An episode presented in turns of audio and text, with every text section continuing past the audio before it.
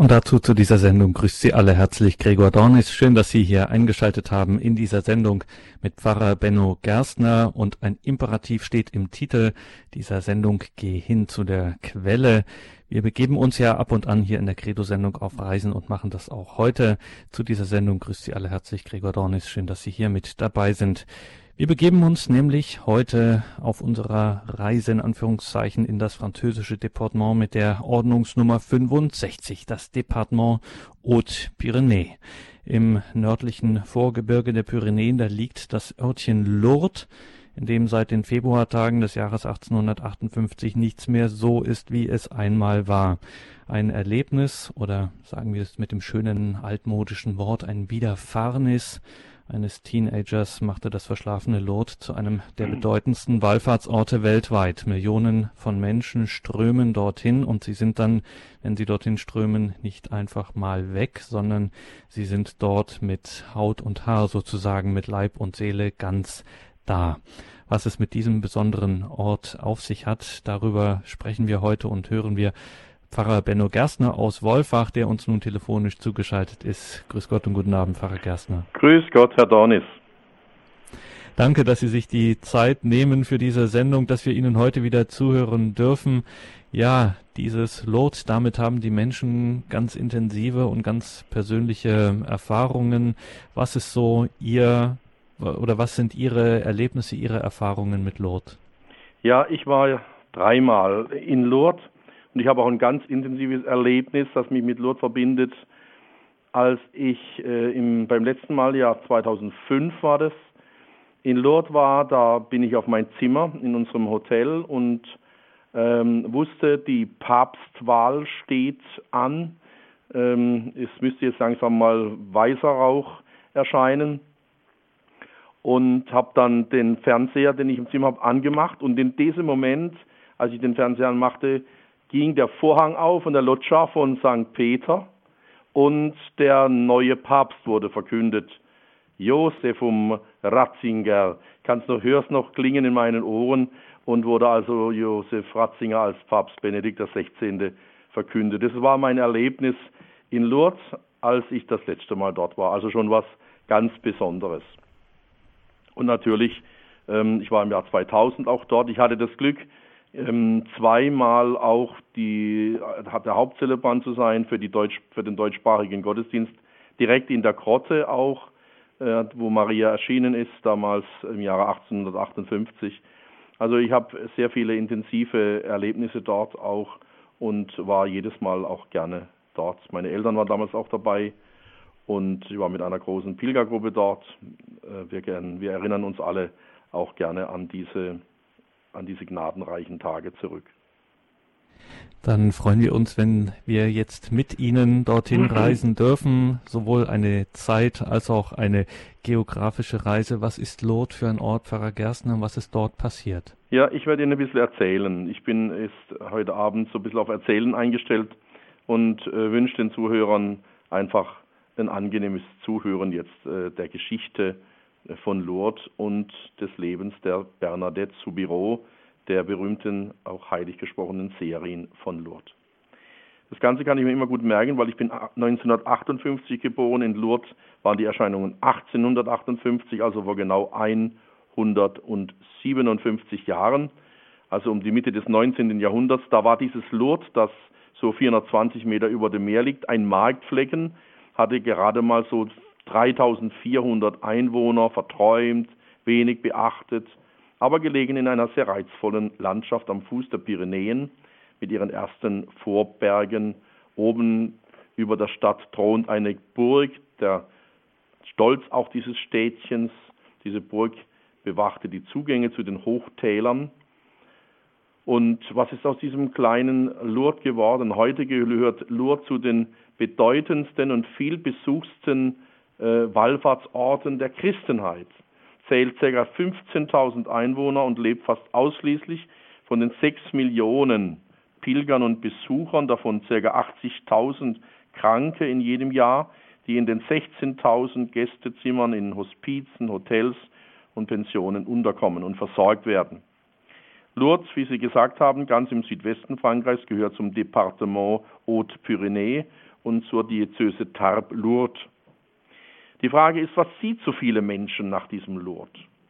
Da gibt es ja vielleicht bekannt das Buch, den Roman äh, des Schriftstellers Franz Werfel, das Lieder Bernadette, romanhaft, bisschen ausgeschmückt, aber auf der Grundlage der Erscheinungen von Lourdes, dass der Schriftsteller, jüdische Schriftsteller Franz Werfel 1941 als Dank für die behütete Flucht vor den Nazis geschrieben und den Menschen bekannt gemacht hat. Da ist Lourdes auch nochmal ganz stark in die Schlagzeilen gekommen, auch was Literatur angeht.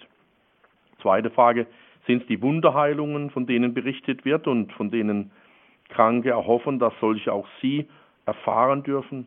Oder ist es die besondere Ausstrahlung, die von Lourdes ausgeht und die immer neu anzieht, die abendliche Lichterprozession, die Krankensegnungsgottesdienste? Sind es die vielen Leiden der Leidenden, die hier zusammenkommen und die oft genug verwandelt werden in Tröstung und neue Zuversicht?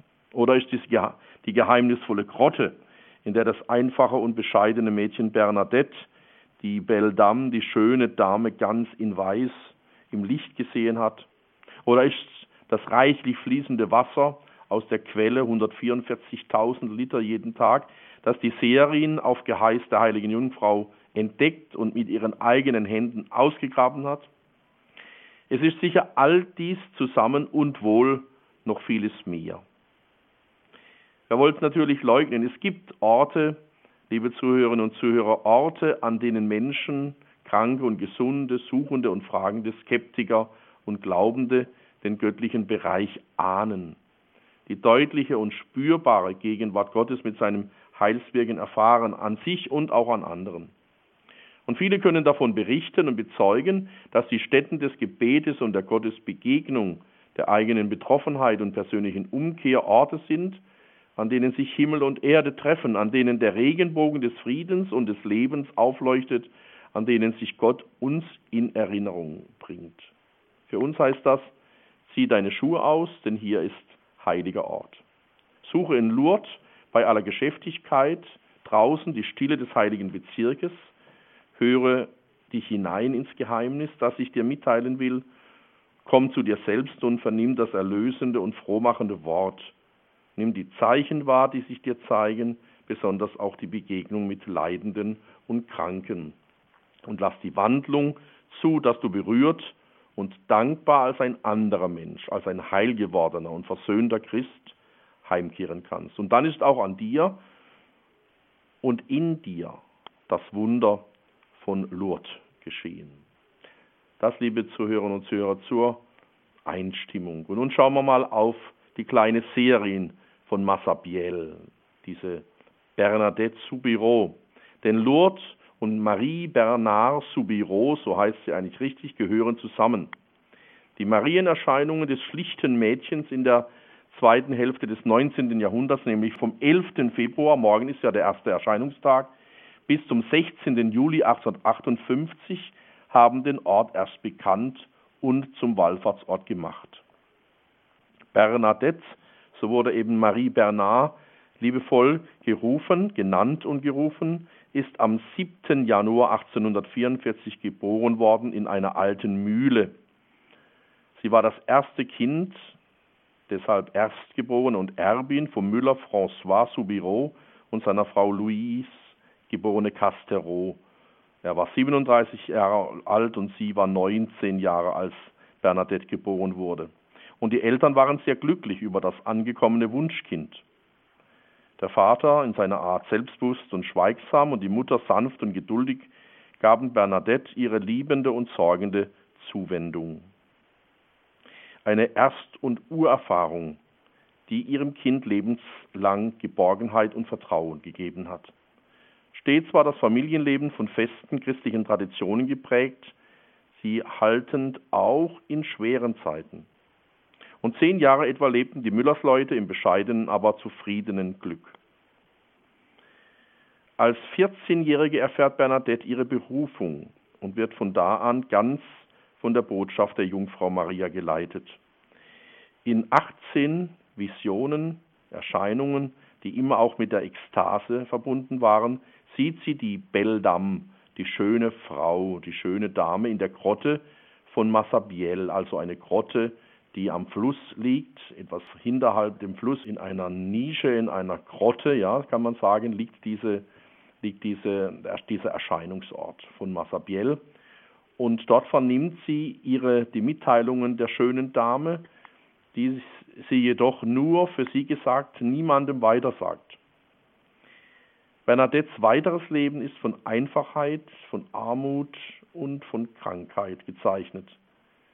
Sie wählt zunächst die Zurückgezogenheit im Hospital der Stadt, um nach den Visionen den aufsässigen Ausfragern in Lourdes zu entkommen. Und dann entscheidet sie sich nach redlicher Prüfung im Jahre 1866 für das klösterliche Leben bei den Schwestern der Barmherzigkeit im Mutterhaus Saint-Gildard in Nevers. Das ist in Mittelfrankreich, etwa 800 Kilometer von Lourdes entfernt. Bernadette gibt nach schwerem körperlichen und seelischem Leiden am 16. April 1879 mit 35 Jahren ihr Leben Gott zurück, ergeben dem Willen ihres himmlischen Vaters. Von den Menschen hoch verehrt wird sie am 5. August 1925 durch Papst Pius XI. selig gesprochen und am 8. Dezember 1933 in Rom zu Ehren der Altäre erhoben. Bernadette, liebe Zuhörerinnen und Zuhörer, ist keine Heilige des Außerordentlichen und Besonderen. Sie lebt das Geheimnis des Dienens, der schlichten Gottesfürchtigkeit, der Armut, des Leidens. Sie war als Kind schon für die anderen da, für ihre nachkommenden Geschwister, für ihre Familie, als Haushaltshilfe und Hirtin in der Fremde, später als Hilfspflegerin und Schwester für die Kranken. Sie lebt aus dem Evangelium, von den Geschichten Jesu, die als Kind schon daheim erzählt wurden. Und ihre Gottbeziehung ist ein vertrauender Gehorsam. Der himmlische Vater wird es schon recht machen. Ihre auf sie gekommene und von ihr angenommene Armut entsteht aus der Kahlkeit und Einfachheit, in die ihre Familie hineingeraten ist. Das Leiden geht mit ihr ein Leben lang und wird ein Teil von ihr durch Unterernährung, durch Asthma und Atemnot, durch ein tuberkulöses Kniegeschwür, durch ein schmerzhaftes Aufgelegensein in ihren letzten Lebenswochen. Ich werde gemahlen wie der Weizen, sagt sie einmal von sich selbst. Und wenn der liebe Gott das alles zulässt, dann haben wir uns nicht zu beklagen. Ja, geprüft und gewogen, so können wir sagen, wurde dieses Mädchen, auch ihre Familie, die in bitterste Armut gelangten, das alles letztlich als Hintergrund nun zu den Erscheinungen, von denen ich jetzt erzählen möchte. Die Belle Dame, die schöne Dame in Weiß. Ein trüber und eisiger Tag war das, der 11. Februar 1858. Morgen also, wie gesagt, dieser Tag vor 157 Jahren. François Soubirot hat heute, er muss als Tagelöhner arbeiten, weil seine Mühle verloren ging, pleite gemacht, kann man sagen. Er hat heute keine Arbeit gefunden und liegt deprimiert auf dem Bett im einzigen Raum vom Cachot, einem, einem ehemaligen Gefängnis, das sehr nass und äh, sehr ungesund ist und wo sie jetzt leben müssen, in einem einzigen Raum, die ganze Familie. Und Bernadette bemerkt, wir haben kein Holz mehr. Und sie will die Wilche suchen gehen, Ihre Schwester Toinette will mitgehen, das Nachbarkind Jean Abadi auch. Aber Mutter Louise wehrt ab. Es ist draußen zu kalt für euch, besonders für Bernadette mit ihrem starken Husten. Und schließlich willigt sie doch ein. Und die drei Mädchen gehen dorthin, wo der Mühlbach in den Gave mündet. Da ist die Schweinetränke, wo der oft Hochwasser führende Fluss viel Unrat und Holz anspült. In einem späteren Aufschrieb vom 28. Mai 1861 erzählt Bernadette, was dann geschah. Also hören wir sie selbst. Ich ging mit zwei anderen Mädchen an der Gave entlang, um Holz zu sammeln. Die zwei überquerten das Wasser und weinten dabei. Ich fragte sie, warum sie weinten. Sie sagten mir, weil das Wasser so eiskalt sei. Da bat ich sie, mir zu helfen, Steine ins Wasser zu werfen, damit ich mit meinen Schuhen rübergehen könnte. Ich konnte aber keine finden. Also ging ich wieder vor die Grotte, um meine Schuhe auszuziehen.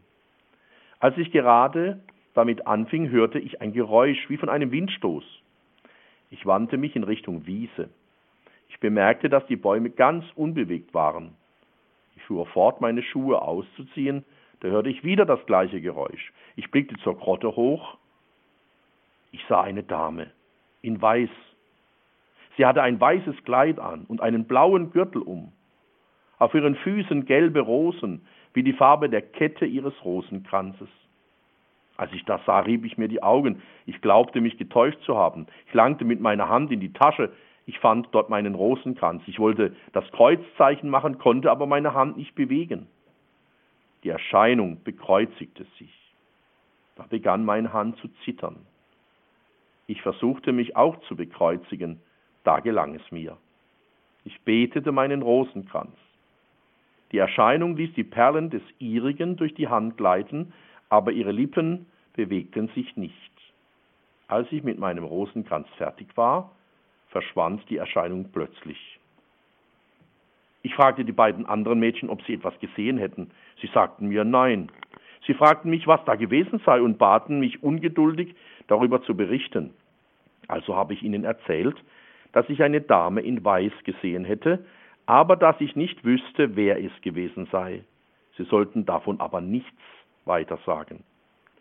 Jedoch kaum daheim plauderten die beiden Begleiterinnen alles aus, was da war und ihnen anvertraut wurde. Mutter Louise, sie ist besorgt und wütend. Ich Arme, was soll denn noch über uns alles kommen?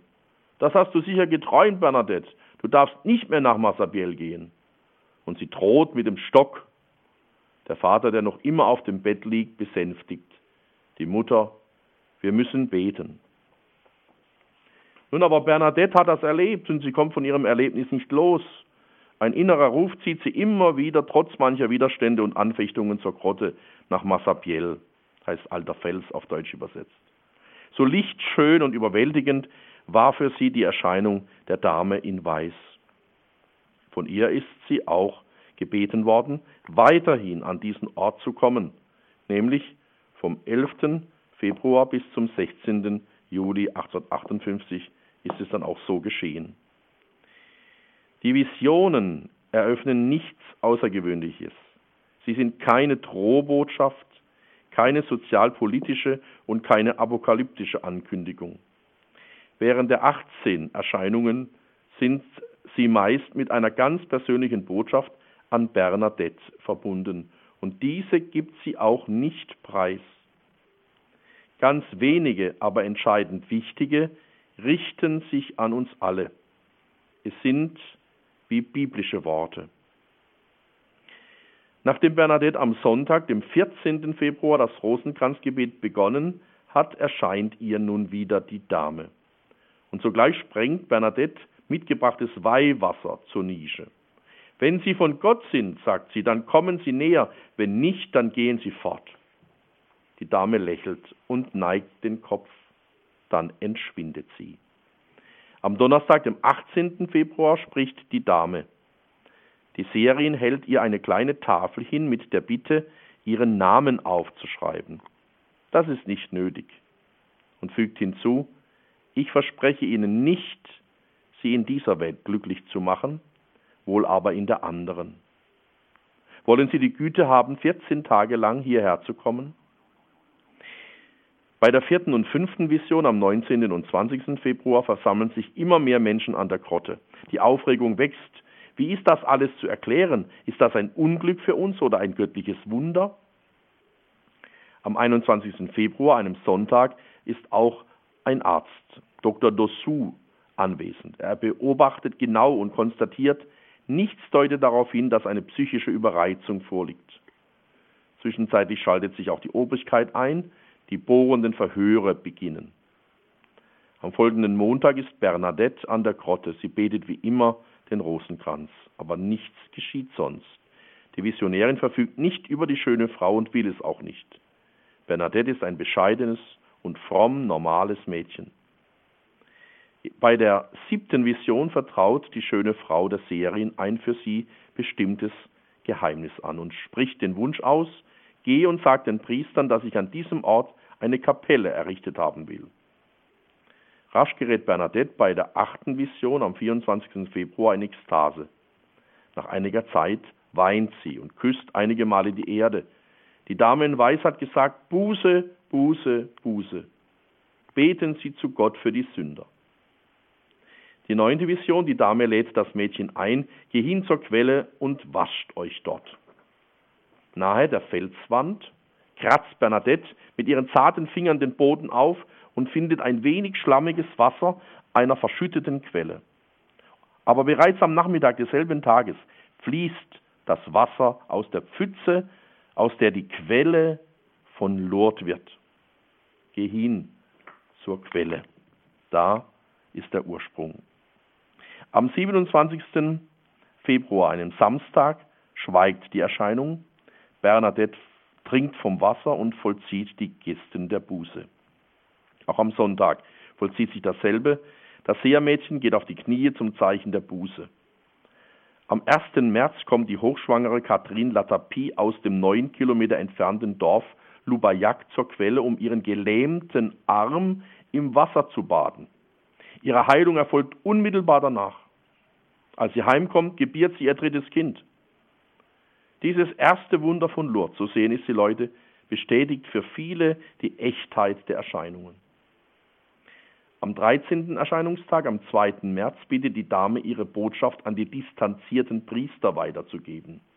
Man möge in Prozessionen hierher kommen und eine Kapelle bauen. Abbé Peyramal von Lourdes reagiert aufgebracht und beschuldigt Bernadette als Lügnerin. Die Dame soll ihren Namen sagen. Am Vorabend des 4. März herrscht Aufregung im Ort. Tausende von Neugierigen strömen herbei. Alles wartet auf ein Wunder am 14. Tag. Am Morgen des 5. März, es war ein Donnerstag, bahnt sich Bernadette ruhig und in sich gekehrt den Weg durch die etwa 8000 Anwesenden. Die Erscheinung schweigt.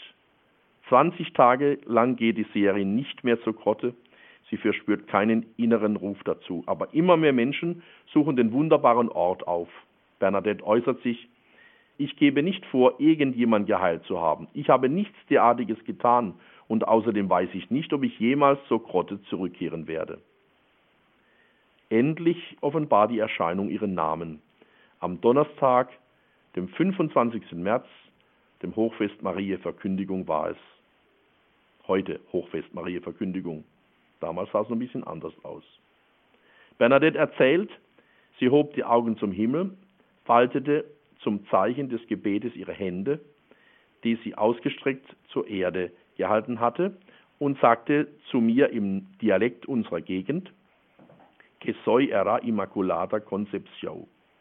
Ich bin die unbefleckte Empfängnis. Die junge Serin eilt zum Pfarrer, die für sie unverständlichen Worte unterwegs wiederholend, und Abbé Peiramal wird nachdenklich. Das ist die heilige Jungfrau. Die Freude von Bernadette ist unermesslich groß. Bernadette feiert das Osterfest einfach und schlicht, aber das Herz angefüllt mit diesem wunderbaren Namen. Ich bin die unbefleckte Empfängnis. Immaculata. Und wieder zieht es sie am Ostermittwoch, 7. April 1858 zum Erscheinungsort.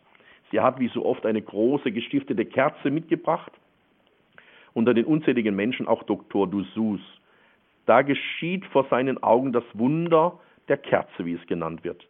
In der Ekstase entkleidet Bernadette die brennende Kerze, umzüngelt etwa zehn Minuten ihre Hände und keine Spur einer Verbrennung.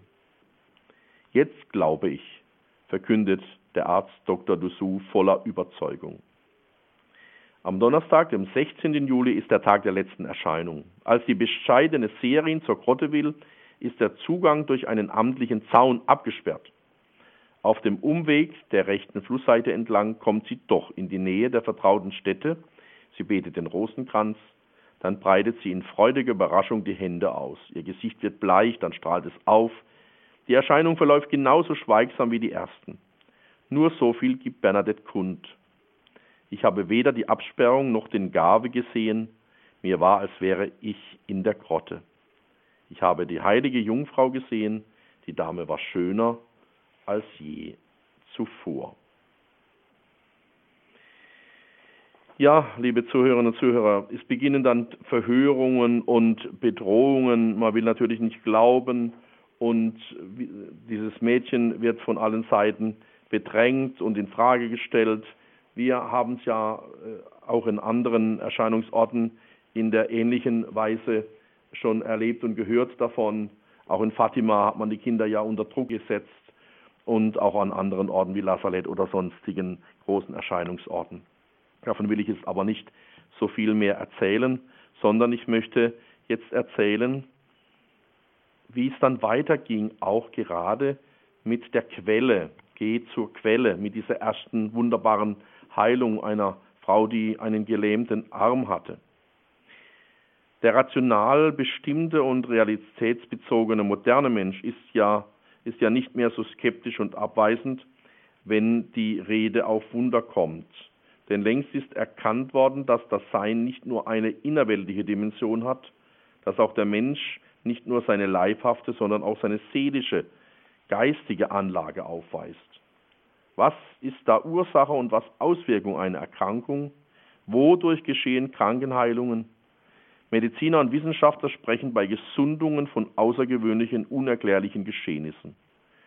In Lourdes, liebe Zuhörerinnen und Zuhörer, sind seit dem Jahre 1858 im medizinischen Archiv rund 7000 bestätigte Berichte von Gesundungen dokumentiert. Heilungen jedoch von schweren, unheilbaren Krankheiten sind es innerhalb der vergangenen 157 Jahre nur in Anführungszeichen, ich glaube, wir sind bei 69 oder 70 gerade jetzt, nach strengsten medizinischen Kriterien festgestellt und offiziell bestätigt. Das Wort Wunder soll zwar nicht leichtfertig ausgesprochen werden, aber dennoch darf und muss es bezeugt werden als eine Großtat Gottes, als sein eingreifendes Heilswirken am und im Menschen, seinem liebsten Kind. Bevor ich Ihnen nun von einer Krankenheilung unserer Zeit erzähle, wollen wir uns das Lied von Lourdes doch jetzt einmal auch anhören.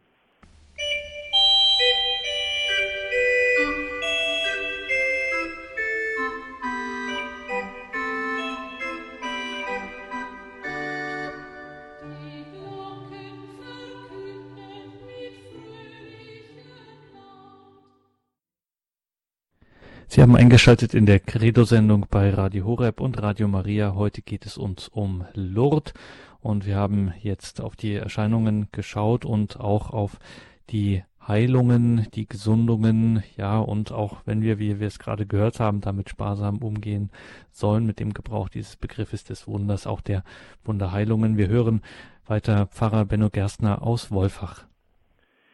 Ja, wir sollten Wunder aber nicht ausschließen. Wunder gehören zum Neuen Testament, gehören zur Botschaft letztlich auch, die uns dort verkündet wird. Und in diesen Wundern, wenn wir auf Jesus schauen, erweist sich eben der Gott mächtige und Heiland, der heilende Heiland an seiner Welt, in dieser Welt. Damals schon sind Kranke geheilt worden durch Jesus und auch heute geschehen eben an diesem Ort, geschahen und geschehen in Lourdes Wunderheilungen auf die Fürsprache Mariens durch den Heiland, so dürfen wir sagen. Er wirkt auch heute hinein in diese Welt. Wunder geschehen also, so dürfen wir sagen, auch heute. Und Ben Gurion, der israelische Staatspräsident, formulierte einmal, wer an keine Wunder glaubt, ist kein Realist. Hier will uns die Geschichte nun einer Heilung an einer deutschen Frau ansprechen. Es war die 53 von diesen nunmehr fast 70 nachweislichen Heilungen, wo kein Arzt erklären kann, wie dieser Mensch gesund geworden ist, der abgeschrieben war, der am Ende die, der aus, äh, wie sagt man, behandelt war. Und von so einer Geschichte will ich Ihnen heute erzählen. Eine Deutsche, Thea Angele. Thea Angele, geboren am 24. September 1921 in Neukirch-Tettnang in Oberschwaben. Sie erkrankt als 23-Jährige schwer. Die Uni Tübingen diagnostiziert ein chronisch entzündliches organisches Nervenleiden, das mit Zittererscheinungen, Reflexsteigerung, Sprach- und Gleichgewichtsstörungen einhergeht. Das Krankheitsbild, das später als multiple Sklerose bezeichnet wird, verschlechtert sich dramatisch. Therapien sind erfolglos, Muskelatrophie und Lähmungserscheinungen, die im Laufe des Jahres 1949 auch auf die inneren Organe übergreifen, machen ihre Lage hoffnungslos. Die Kranke ist jetzt ganz gelähmt, sie kann nicht mehr sprechen und ist bis auf 34 Kilogramm abgemagert. Und sie bittet als ihren letzten Wunsch, nach Lourdes gebracht zu werden, gegen alle ärztlichen Einwände. Ihre Pilgerreise dorthin am 15. Mai 1950 wird von Freundinnen begleitet und von vielen Tettnangern finanziert. Nach 30-stündiger Zugreise sterbenselend im Wallfahrtsort angekommen, setzt zeitweise ihre Atmung aus. Thea Angele empfängt die Sterbesakramente, tut aber auch kund, dass sie nach dem Untertauchen im Wasser an der Grotte verlangt. Also die Kranken in Lourdes werden ja in dieses Wasser, das fließt und fließt, dieses Wasser aus der Quelle, die Bernadette ausgegraben hat, werden ja die Kranken hinein gesenkt in, Bad, in Badwannen, große Badwannen. In dieses kalte Wasser. In dieses Wasser, das direkt aus der Quelle in diese Bäder geleitet wird. Nun, sie möchte also in dieses Wasser der Grotte äh, hineingesenkt werden. Und die Ärztin stimmt trotz großer gesundheitlicher Bedenken schließlich zu. Und nach vier Bädern und jetzt kommt das Wichtige, und der Teilnahme an der eucharistischen Prozession, wo jeder Kranke auch einzeln mit dem Allerheiligsten gesegnet wird, lächelt Thea zum ersten Mal, bewegt sich, spricht Frau Dr. Wimmer auf Schwäbisch an, Fräulein Doktor, jetzt kann ich wieder alles sagen, ich habe fürchterlichen Hunger. So geschehen am 20. Mai 1950. Und in den nächsten Tagen schreitet der Heilungsprozess stetig fort. Alle Körperfunktionen sind wieder intakt. Die Heimreise übersteht die Geheilte problemlos. Sie ist gesund, fährt wieder Fahrrad, kann sich selbst versorgen, geht ihrem Beruf nach. 1955 pilgert Thea Angele ein zweites Mal nach Lourdes, diesmal um als Schwester Maria Mercedes ins Kloster der unbefleckten Empfängnis einzutreten durch das Dekret des Bischofs von Tarbes-Lourdes vom 28. Juni 1961 wird die wunderbare Heilung bestätigt. In einem Altenheim im abgelegenen Pyrenäenort Galant tut Schwester Maria Mercedes ihren Dienst an den alten und kranken Menschen und mit 83 Jahren geht sie am 10. Mai 2004 heim zu ihrem Schöpfer und Herrn. Das wollte ich Ihnen einfach erzählen, diese wunderbare Heilung der Thea Angele aus Oberschwaben. Und jetzt will ich aber zurückkehren, noch einmal auch zu Bernadette, denn sie soll auch noch einmal in den Mittelpunkt gerückt werden heute Abend, etwas, was mir ganz besonders auch am Herzen liegt. Wir kehren also zurück zum 11. Februar 1858.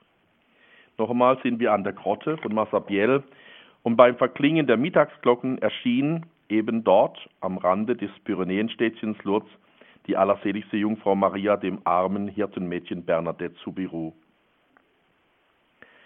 Und sie verlangt ja in diesen 18 Visionen, in denen wenig gesprochen wird, dass gebetet werden soll, dass man Buße tun soll, dass man eine Kapelle bauen soll, dass man in Prozessionen zu diesem Ort kommen soll. Alles hat sich erfüllt und wie gesagt, sechs und manchmal mehr als sechs Millionen Menschen in besonderen Jahren sind jedes Jahr unterwegs, um zu dieser Gnadenstätte zu gehen. Diese geschaute Herrlichkeit, Maria, die Belle Dame zu sehen, begehrenswert für ein Mädchen, verspricht allerdings keine Wende zum Glück. Nicht Bereicherung, nicht Milderung alltäglicher Not. Es wird vom Glück zwar geredet, aber ausgerechnet in dem für die Welt ärgerniserregenden Sinn. Was sagt Maria bei der Erscheinung, bei einer Erscheinung zu Bernadette? Ich verspreche, dich zwar nicht auf dieser Welt, wohl aber in der anderen glücklich zu machen. Dieses Wort, das fällt in eine Zeit jener Maximen, die hart und revolutionär die christliche Religion anklagen. Sie sei taub gegen alle soziale Not, vertröste nur auf ein Jenseits. Durch Jahrzehnte versuchte man mit diesem Schlagwort die Kirche zu steinigen. Nun wird gerade einem Proletarierkind, eben Bernadette Soubiraux, auf den Kopf zugesagt, dass es nicht hier, sondern erst dort in der anderen Welt das Glück zu erwarten habe. Umwittert Mariens Wort nicht noch weitere, tiefere Bezirke des Menschen?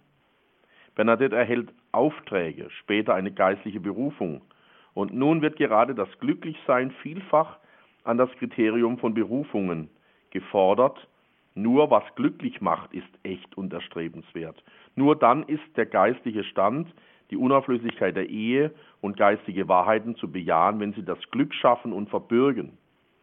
Will nun auch Maria, so die Frage vielleicht von unserer Seite statt des Friedens, das Schwert bringen, wie Christus das sagt? Kann die Hingabe an Gott und die Treue zu seinem heiligen Willen nur durch den Verzicht auf das Glücklichsein erkauft werden? Die folgenden Tatsachen lassen keine Ausflüchte zu. Wir können uns über den klaren Sinn der Worte Mariens nicht billig hinwegtäuschen. Ganz gewiss hatte Bernadette bis zur Stunde der Erscheinungen keine großen Vorstellungen und Erwartungen vom Glück.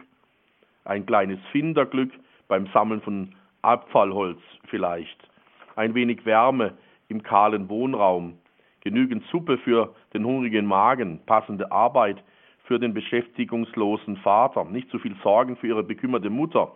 Und, wenn es bei ihrer geringen Vorbildung möglich wäre, die baldige Zulassung zum Empfang der heiligen Kommunion. Das sind so die Glückvorstellungen der Bernadette. Wenn Maria in der Grotte vom Glück spricht, so weiß sie selbstverständlich, was die alltägliche Rede der Menschen und was ein armes Mädchen darunter versteht. Und sie verleugnet und verurteilt dieses kleine Glück, Glücklichsein nicht. Nur Bernadette von allen als bevorzugt erachtet soll keine Ruhe in solcher Glücksauffassung mehr finden. Damit ist über die registrierbare Seite ihres kurzen Erdenlebens alles gesagt. Sie wird eine unbedeutende Null sein in der Welt und im Kloster. Aus der nachfolgenden Zeit sind gegen jedes Erwarten kaum andere Dinge festgehalten, als sie sonst von gleichaltrigen Mädchen erzählt werden. Ihr Innenleben offenbarte einzig die innige Liebe zum Rosenkranz und ihr Kreuzzeichen, das sie stets groß und langsam auf majestätische Art machte, die jedes Mal an jene erinnerte, die es ihr vorgemacht hatte. An Maria. Der erste Bericht aus dem Kloster versucht nur kurz und nüchtern die besorgten Eltern zu beruhigen, schon gut eingelebt und vollkommen zufrieden, macht euch keine Sorgen, meinetwegen. Mit wie wenig sie aber glücklich sein muss, sagt eine zufällige Aufzeichnung.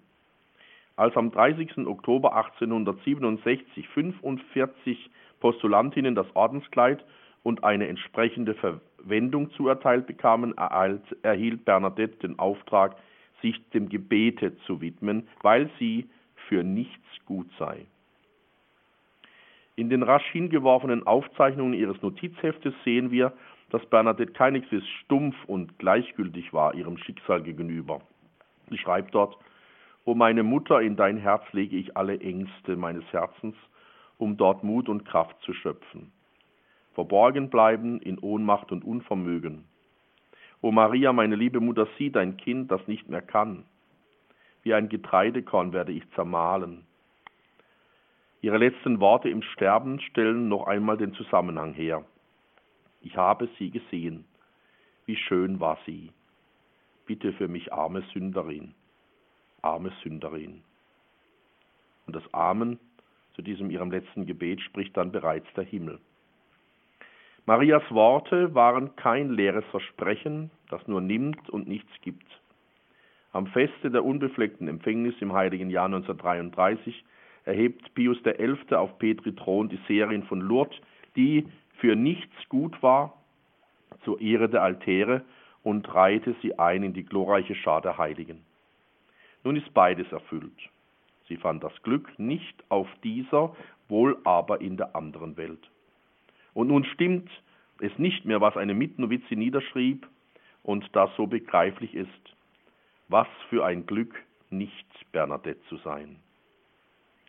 Bernadette steht als Heilige der Neuzeit vor uns um die Vieldeutigkeit des Glücksbegriffes im modernen Bewusstsein sinnvoll zu klären und das unbändige, wild aufgepeitschte Glücksverlangen richtig zu orientieren.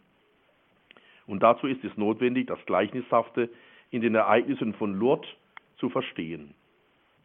Maria, die weiseste der Jungfrauen, steht nicht im Gegensatz zum heiligen Thomas von Aquin, wenn er lehrt, naturhaft begehrt die geistbegabte Kreatur glückselig zu sein, darum kann sie nicht wollen, nicht glückselig zu sein. Also jedes Streben nach Glückseligkeit hat demnach die Weise des Naturgeschehens. Was naturhaft, das heißt von der Schöpfung wegen begehrt wird, kann und darf nicht missachtet, aber auch nicht missbraucht werden. Der Mensch will seine Glückseligkeit, wie der fallende Stein in die Tiefe strebt, wie die Blume sich ins Licht wendet, das Tier auf Beute geht. Das Glücksverlangen offenbart sich in tausend Weisen, wann immer zum Beispiel ein Dürstender trinkt. Und darum fließt auf Geheiß Mariens die wunderbare Quelle in der Grotte. Nicht das Dürsten des modernen Menschen ist schlecht, sondern nur, dass er es stillt aus trüben Brunnen und aus schalen Zisternen. Glückseligkeit liegt in jeder Erkenntnis und Erfindung. Und darum antwortet Maria auf die kindlichen Fragen des Mädchens und die wenigen Worte bergen eine unausschöpfbare Fülle. Glückseligkeit ist es, wo immer Liebende beieinander sind. Darum kann niemand und nichts Bernadette zurückhalten, dorthin zu eilen, wo die Begegnung mit der mütterlichen Liebe Mariens auf sie wartet. Immer dann, wenn die Erscheinungen eben waren, diese 18 Begegnungen mit der Mutter Gottes. Und was Maria mit ihrem scheinbar harten Wort hinaus über die Stunden der Erscheinung sagen und am Beispiel des Mädchens Bernadette zeigen will, ist die letzte Weisheit über das Wissen vom Glücklichsein. Die vielen Weisen irdischen Glücks sind nur ein gestreutes Licht aus dem Urquell der letzten lichtvollen Glückseligkeit. Wer ein wenig vom Gleichnishaften des Erdenglückes ahnt, für den verliert das Wort Mariens alles Befremdende. Es kann nicht geleugnet, ja, es muss betont werden, dass der Mensch das Glück braucht, aber er muss wissen, dass alles Glücklichsein nur ein schwacher Strahl von der ausgestreuten Lichtfülle Gottes ist. Wird das übersehen, muss die Lichtquelle für die Kreatur erlöschen. Wer es erkennt, kann nur mehr nach dem unvergänglichen Glück verlangen. Wie sollte auch der Durst unseres Wesens durch irgendeine, wenn auch noch so imponierende Teilerkenntnis gestillt werden können? Wie muss ein Mensch, der unverhüllt himmlische Schönheit geschaut und Mariens mütterliche Liebe unmittelbar erfuhr, an unheilbarem Heimweh brennen, bis zum völligen verzehrt werden? Wird von solchen Gnadenstunden her nicht alles vergänglich Werthafte von der Unvergleichlichkeit göttlicher Gaben in den Schatten gestellt? So hat's doch Bernadette erlebt. Wer einmal Maria begegnet ist, wer 18 Mal sie schauen durfte, der kann das nie vergessen und für den kann es kein größeres Glück geben, als, als eben dieser Frau dann auch in der Ewigkeit wieder zu begegnen. Bernhard von Clairvaux sagt, wann unser Herz du suchest auf, dann leuchtet alle Wahrheit ihm, vernichtet eitle Weltlichkeit und aufglüht innen Liebesbrand. Wie uns diese Erkenntnis wahren Glückstrebens zuteil wird, dürfen wir dabei nicht übersehen. Als Maria von Bernadette um ihren Namen gefragt wird, antwortet sie, ich bin die unbefleckte Empfängnis. Vier Jahre zuvor hatte der Papst feierlich definiert, dass Maria ohne Makel der Erbsünde empfangen wurde. Der neue Lehrsatz spricht eine passive Tatsache aus, was mit Maria geschah. Die Erscheinung von Lourdes aber verkündet, was durch sie geschieht, dass sie nämlich Empfängnis ist.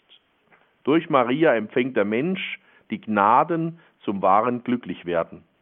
Und darum kann sie mit Recht sagen, ich verspreche dir.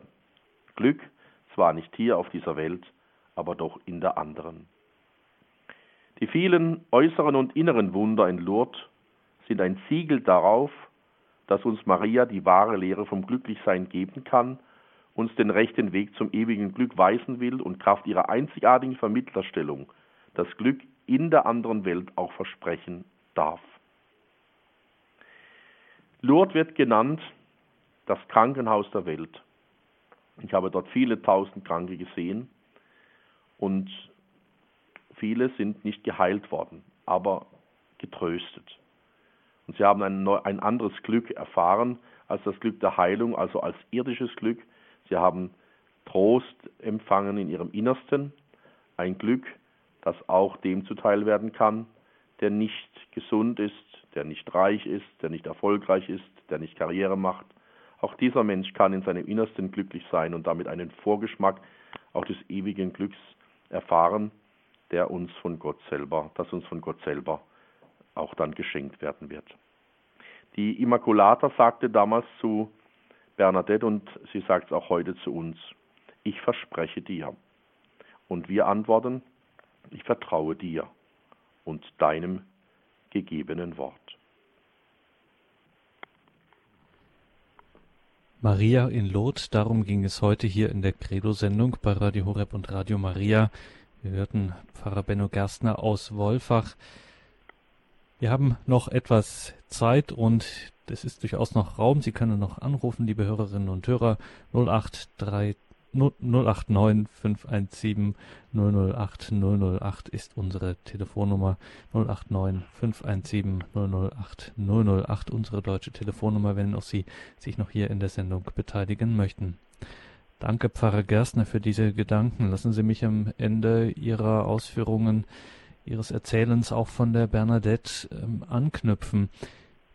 Dieses äh, nicht dieses, diese Unterscheidung zwischen dem einem wahren und einem, ja, die das alles verschleiernden äh, Glücksverheißung, ähm, wenn man auf diese Bernadette schaut und ihnen jetzt so zugehört hat, dass äh, sie ist bei allem Kindlichen, was sie vielleicht umgibt, aber auch, die erscheint einem als eine unglaubliche Realistin, die ja. nicht große Anfragen an das Leben stellt, sondern die das Leben so sieht, wie es ist, ihre eigenen Grenzen kennt und ihre Zweifel hat und ihre Sicherheiten hat und weiß einfach, was zu tun ist und das Leben annimmt, wie es ist und darin ganz, ganz unspektakulär, ebenso wie ähm, entschlossen einfach. Es erscheint eine, ein, ein entschlossenes Kind, eine entschlossene Frau.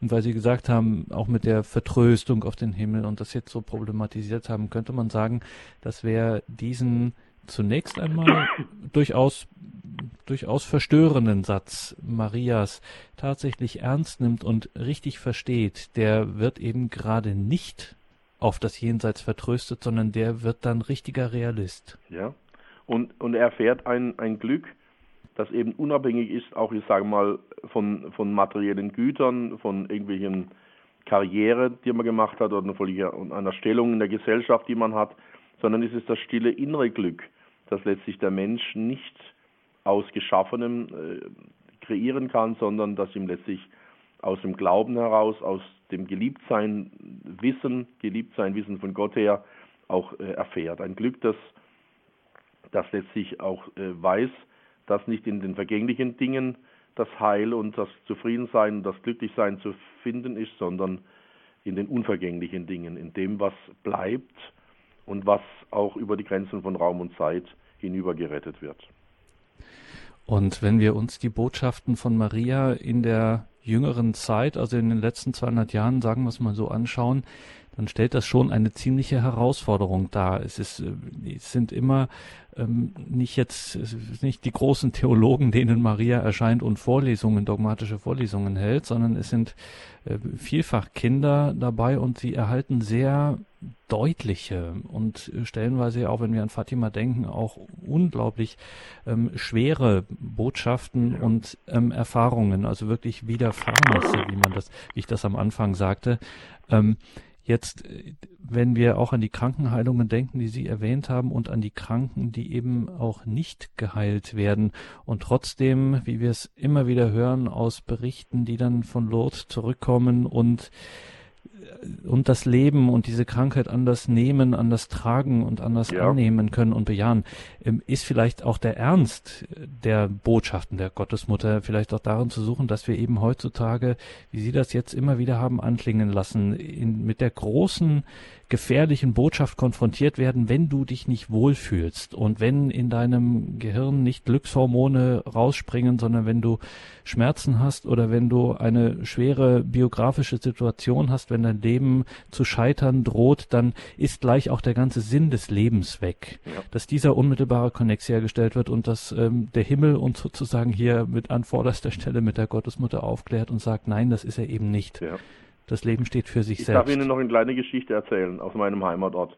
Und zwar in unserer Nachbarschaft, wo ich zu Hause bin, im Nordschwarzwald, da lebte auch eine Familie, ein Ehepaar mit einem äh, Sohn, der das Down-Syndrom hatte. Und ähm, mit dem sind sie 25 Mal waren sie in Lourdes. Immer wieder sind sie dorthin gefahren. Das, der Sohn wurde natürlich nicht geheilt, aber sie sind immer wieder als Getröstete wohl zurückgekommen, haben sich dort die Kraft geholt, auch die Behinderung ihres Sohnes mittragen zu können und sie anzunehmen. Das ist doch ein schönes Beispiel aus meiner nächsten Umgebung auch wieder, wie Lourdes dann eben heilt auf eine andere Weise. Nicht körperlich, aber doch seelisch. Und ich denke auch, dass der, der behinderte Sohn äh, auch Freude hatte an diesen Tagen, die dort äh, mit der Familie in Lourdes verbracht wurden. Und ich denke auch immer an diese persönliche Ansprache der Gottesmutter, dieser persönlichen Begegnung. Und es sind immer so kleine Orte auch. Es ist nicht die, es ist nicht New York oder Sydney oder Berlin oder sonst irgendetwas. Es sind immer so kleine Orte und an denen ausgerechnet, ja, dann denken wir auch ja. an Fatima, an denen ausgerechnet trifft sich dann die ganze Welt. Und sozusagen ja. diese Familie der Kirche wird ganz lebendig und, und spürbar. Ja, also wirklich bei einfachsten Menschen an abgelegenen Orten dahin mhm. kommt Maria und nicht zu den Professoren an den Universitäten. Das sollte uns auch vielleicht ein wenig zu denken geben, bei allem, bei aller Achtung auch dieser Theologielehrenden. Frau Krämer aus Herzogenaurach hat uns angerufen. Guten Abend, grüß Gott. Ja, guten Abend. Vergelt's Gott für Ihren ähm, Vortrag. Und ähm, ich habe nach schwerer Krankheit 96 ähm, war ich dann 97, wie ich fertig war mit äh, Operation, Chemo und ähm, Bestrahlung, war ich das erste Mal dort in Lourdes, ähm, habe auch diese Bäder gemacht. Das zweite Mal 99 mit einem Pilgerzug mit ähm, hochwertigen Bischof Mixer. Damals hat man 13 Stunden Verspätung, bis wir angekommen sind. Und äh, da hatte ich eine ziemlich schwere äh, Erkältung, einen ganz starken Husten. Jetzt wusste ich nicht, was ich machen soll. Jesus will, dass ich da reingehen, in der kalten Dinge, äh, Wasser. Und dann ist mir Gott sei Dank die Gnade geschenkt worden, Jesus, wenn es dein Wille ist, dann kannst du mich selbstverständlich auch so heilen. Und eben, Sie haben mir die Sakramentsprozession angesprochen. Und was ihr euch sagt, das tut das, das ganze Glück. Und die Mutter Gottes hat es alles eingefällt. Ich habe dann eine gute Beichte abgelegt. Sie hat mich in die Gebetsstätte Heroldsbach geführt. Vergelt's Gott. Preise den Herrn und seine Mutter. Danke, Frau Krämer. Ja. Alles Gute nach Herzogenaurach. Ja, Gott Dankeschön. Adi. Ja, ja, adi. Adieu. Ja, das fällt auch auf, dieser Zusammenhang äh, zwischen, äh, zwischen diesen ähm, Heilungen und den, ähm, der Aufforderung dann auch äh, nach, der, nach den Prozessionen. Ja. Also ganz wichtig ist für mich auch nochmal diese, diesen Zusammenhang herzustellen zwischen Krankenheilungen, also das Baden in, dem, in diesem Quellwasser geht zur Quelle, aber dann geht auch zur Quelle der Eucharistie, denn dann, wenn der Einzelsegen erteilt mit der Monstranz, mit Jesus, jedem, der da liegt, der vielen hundert, die sich da zusammenfinden. Und die allermeisten, auch dieser spektakulären Heilungen, die anerkannt sind, sind geschehen in Verbindung mit dem Krankensegen, mit dem eucharistischen Segen. Also Jesus heilt. Maria ist die Fürsprecherin, aber Jesus heilt. Das ist ganz wichtig. Das ist und, dort. Und auch ihr Tettnanger Beispiel von ja. der Schwester Marie Mercedes, das ist ja auch, ähm, das steht ja auch exemplarisch für viele der Heilungen. Es sind viele junge Menschen dabei unter den Geheilten, also U40er, wie man heute sagen würde. Ja. Und bei vielen ist es tatsächlich so, dass dann auch deren Leben schwer verändert war. Ja, also da sind dann oft. Ordenseintritte und da geht's dann danach wirklich drunter und drüber. Also das ist nicht einfach so, dann ist die Welt wieder in Ordnung oder so, sondern damit ist irgendwie immer ein Auftrag verbunden, genau. eine Berufung. Genau, also die, die Krankenheilungen waren schon zu Jesu Zeiten immer ein Auftrag. Und die sind auch heute noch. Man kann nicht einfach so ein Geschehen hinnehmen, ohne sein Leben dann auch ein Stück weit doch zumindest zu ändern. Das ist äh, so genau wie die Erscheinungen eben ein, nicht nur einfach hinnehmbar sind, sondern sie, sie haben das Leben der Seherinnen und Seher auch komplett verändert. Gucken wir nach Fatima, ähm, gucken wir eben nach Lourdes, wie sich da das Leben dieses Mädchens Bernadette dann schließlich in eine total andere Richtung bewegt hat, als es eigentlich gewesen wäre, wenn die Erscheinungen nicht stattgefunden hätten. Also, es lohnt sich, sich mit Lourdes zu beschäftigen, ohnehin natürlich dorthin zu fahren, gar keine Frage, aber auch vielleicht den morgigen Tag, den 11. Februar, zum Anlass zu nehmen, vielleicht nochmal das ein oder andere Buch aus dem Schrank zu holen, das nochmal zu meditieren. Oder das Buch zu lesen von Franz Werfel, das Lieder Bernadette, empfehle ich sehr. Das Buch eines Juden über diese heilige Stätte, als Dank für eine, äh, eine gesunde Heimkehr aus dem Krieg. Das ist also sicher ein ganz wunderbares Buch. Franz Werfel, das Lied der Bernadette. Die Angaben dazu finden Sie dann natürlich auch, kriegen Sie bei unserem Hörerservice und wir stellen das dann auch auf die Homepage ins Infofeld zur Sendung auf horeb.org. Dort können Sie sich dann auch neben dem Infofeld gibt es ja das Symbol für den, für die mit der CD. Dort können Sie sich dann auch eine CD dieser Sendung bestellen. Ich sehe gerade, wir haben noch eine weitere Anruferin, Frau Hein aus Tostedt oder soll ich lieber Tostedt sagen? Ja, das ist egal. Tostedt sage ich ich. Ja. Aber mhm. Tostedt wird halt ausgesprochen, hier oben im Jawohl. Norden. Ja, ich möchte eigentlich nur zum Ausdruck bringen, wir fahren in acht Wochen oder äh, zehn Wochen nach Lourdes und für mich ist es das zwölfte oder dreizehnte Mal und mit meinem Mann zusammen und Würden ich habe. Für mich dort eine Kerze anzünden? Ja, das mache ich. Da würde ich Ihnen sehr danken und meine ja, Anliegen, ich nehme auch meine alle, Anliegen mitnehmen, bitte. Ja, ich nehme alle mit. Alle, die jetzt aber auch, hören. Ich, aber meine auch besonders. Aber Ihre ganz besonders. Darf ich Ihren Namen? Ich habe vor zwei Minuten angeschaltet. Pfarrer Benno Gerstner aus Wolfach. Aus Wolfach. Benno Gerstner. Benno ich Gerstner. nehme Sie mit, ganz besonders. Das wäre lieb von Ihnen. Vielen, ich war selber schon dreimal dort und ich ja. würde Sie sehr darum bitten. Ja, das mache ich. Ach, wunderbar. Das mache ich. Benno Gerstner, ne? Jawohl. Ja, alles Liebe, Gottes Segen. Ich höre am Radio weiter zu. Ja, ich danke ja. Ihnen auch. Ja, wunderbar. Das hat doch noch super geklappt jetzt am Schluss. Da haben wir da auch noch gleich ähm, was mitgeben können. Ja. Perfekt, es klappt. Ähm, dann äh, Danke für heute, Pfarrer Gerstner, für diese Sendung, für diese Einblicke in das Leben der heiligen Bernadette, in die Erscheinungen von Lourdes. Liebe Hörerinnen und Hörer, unter der 08328921120 können Sie sich ganz klassisch eine CD bestellen oder ich habe es ja bereits gesagt, auf horeb.org und dort finden Sie das Ganze auch in Kürze im Podcast und Download-Angebot. Pfarrer Gerstner, dürfen wir Sie zum Abschluss noch um Gebet und Segen bitten? Ja, sehr gerne. Der Herr sei mit euch. Und mit deinem Geiste. Auf die Fürsprache der allerseligsten Jungfrau und Gottesmutter Maria, unserer lieben Frau in Lourdes, segne und behüte, heile und tröste sie alle, der allmächtige und gütige Gott, der Vater und der Sohn und der Heilige Geist.